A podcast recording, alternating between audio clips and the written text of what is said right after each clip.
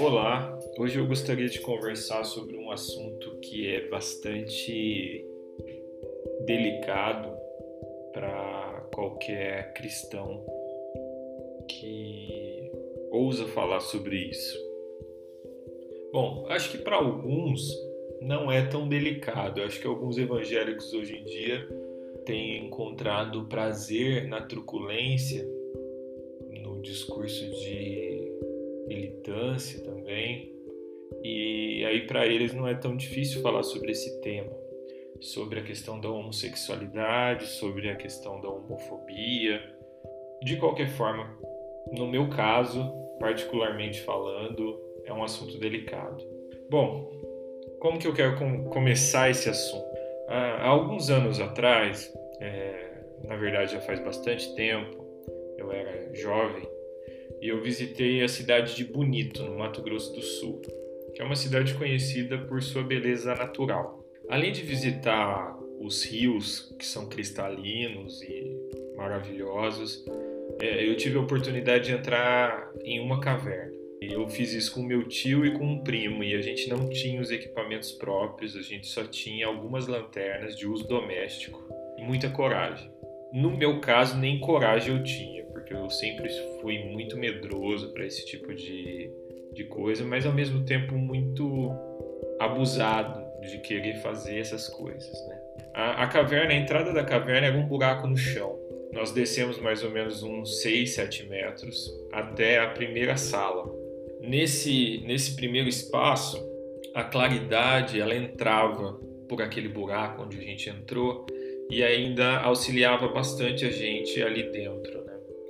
Porém, é, dentro dessa sala tinha um outro buraco e a gente entrou nessa segunda sala por meio desse buraco. Nesse local nós encontramos uma corda guia pregada no chão. Que ela provavelmente foi colocada ali por pessoas que desbravaram aquela aquela caverna com muito mais equipamentos, né? Pessoas muito mais qualificadas para isso.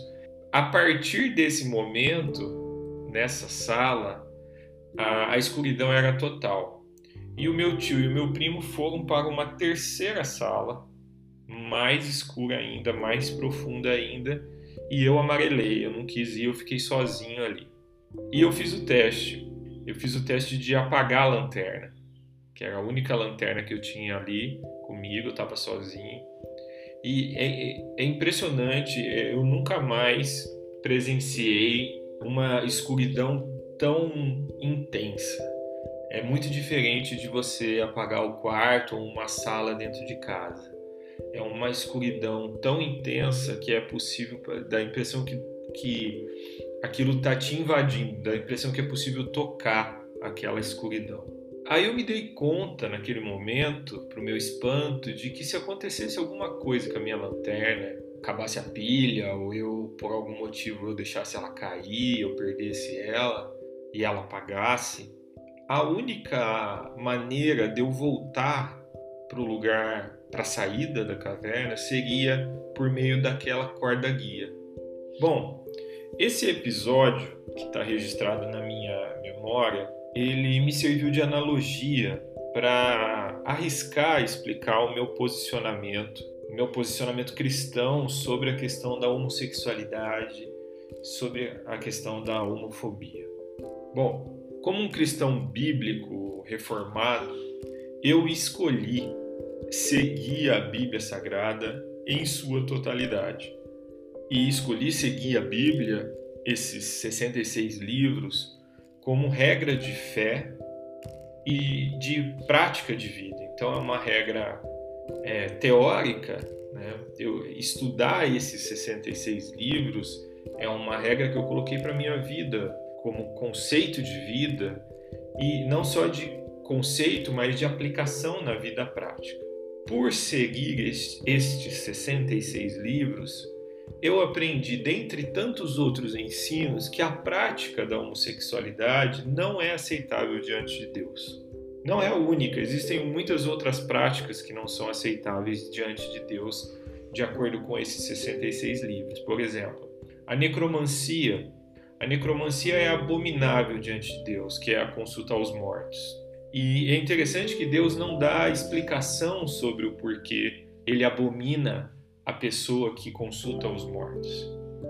Ele não dá nem a explicação se é, consultar os mortos é algo que é real mesmo, que acontece de fato. Ele não dá explicação nenhuma, ele simplesmente coloca que aquilo é abominável para ele. E vários textos na Bíblia, tanto no Velho Testamento quanto no Novo Testamento, mostram que a homossexualidade também desagrada a Deus. Porém, como cristão, eu também entendo e aprendo com esses livros que amar o próximo, inclusive aqueles que são adversários a mim, que são contrários a mim, também é algo que eu devo praticar na minha vida cristã. Bom, a analogia que eu estou fazendo é a seguinte: que esses livros são a minha guarda-guia. Esses livros são os fundamentos que guiam a minha trajetória como pessoa.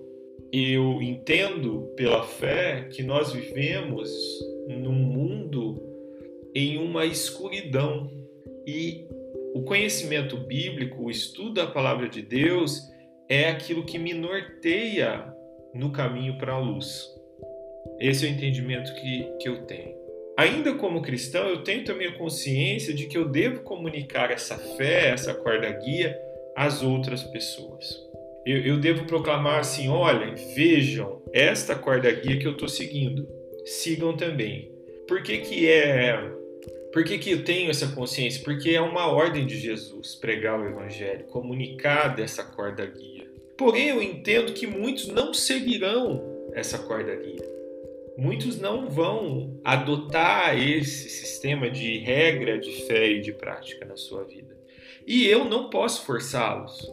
Eu não posso fazer uma condução coercitiva para que eles sigam essas regras quanto a a consulta aos mortos, quanto à homossexualidade, quanto a várias outras questões que a Bíblia nos, nos apresenta. E, e a gente sabe pela história cristã que muitas vezes o poder colocado na mão de cristãos tentou fazer que é, tentou fazer uma imposição desses valores. Só que essa imposição ela sempre termina em violência, em dor, em sofrimento e ódio.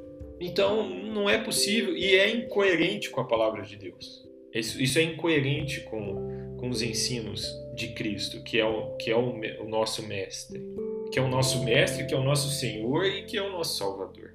Falando especificamente sobre homossexualidade, eu tive a oportunidade de morar por muitos anos com um familiar homossexual e espírita. Ele era homossexual, na verdade, ele era bissexual e ele era espírita, isso quer dizer que ele era bissexual e também consultava os mortos. E eu sou grato a Deus por ter compartilhado a minha fé com ele em muitas das nossas conversas sobre sexualidade e espiritualidade. Porém, os nossos diálogos, eles mudavam de direção quando eu apresentava textos bíblicos que eram contrários ao estilo de vida dele. Por quê? Porque ele não seguia a Bíblia como uma corda-guia. E ele era muito explícito nisso. Ele falava: desculpa, Lucas, mas é, eu não entendo que esses 66 livros devem ser seguidos dessa maneira que você segue e são e, e tem autoridade para serem seguidos dessa forma. Né? Era uma conversa muito franca. É, foram conversas muito francas. A gente só conseguiu coexistir pacificamente porque nós respeitávamos a liberdade do outro. Ele morreu já faz muitos anos, mas eu o considero como um segundo pai para mim. Ele me ajudou demais em um período da minha vida que eu, que eu vivia, que eu tinha uma lacuna e, que ele me ajudou demais, tanto é, como profissional, como pessoa. Incrível. O, a capacidade que ele tinha de demonstrar afeto comigo, cuidado comigo. Eu, eu tenho um, um sentimento de, de muita afeição por ele, independente do fato dele ter vivido como bissexual e de ter vivido como espírita. Eu estudo a Bíblia desde criança. Durante essas quatro décadas, durante estas quatro décadas de vida que eu tenho, eu tenho visto que a, a, eu tenho visto a sociedade se distanciando nitidamente dessa corda guia. Muitas vezes eu tenho visto a própria igreja se afastando dela para seguir modismos, tendências, militâncias que são convenientes para a igreja, mas que afastam a igreja do evangelho genuíno de Cristo. Mas o fato é que essa corda guia, ela está fincada numa rocha imutável que é o próprio Cristo. Por mais que as leis sejam criadas, aprovadas ou reprovadas, por mais que a sociedade, o Estado laico, até mesmo a igreja se afaste, essa corda guia ela nunca vai mudar de lugar. Ela está cravada na rocha. E ela está cravada na rocha para consolar, para exortar, para alertar e também para nos ensinar. Como cristão, eu fui ensinado a seguir essa corda guia, mas eu entendo e preciso aceitar que muitas pessoas não vão seguir essa corda guia. Pela minha fé, eu entendo que essa corda guia me guia a Cristo, me guia à luz mas eu entendo que muitas pessoas não seguem, não vão seguir essa corda guia. Então é isso, o assunto é delicado, mas esse sempre foi meu posicionamento e continua sendo meu posicionamento e provavelmente continuará sendo meu posicionamento quanto a esse tema. Para terminar, eu gostaria de deixar para você um, um texto que está no Evangelho de João. Pois Deus enviou o seu Filho ao mundo, não para condenar o mundo, mas para que este fosse salvo por meio dele.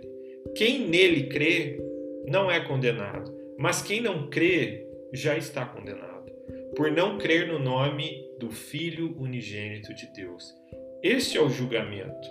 A luz veio ao mundo, mas os homens amaram as trevas e não a luz, porque as suas obras eram más.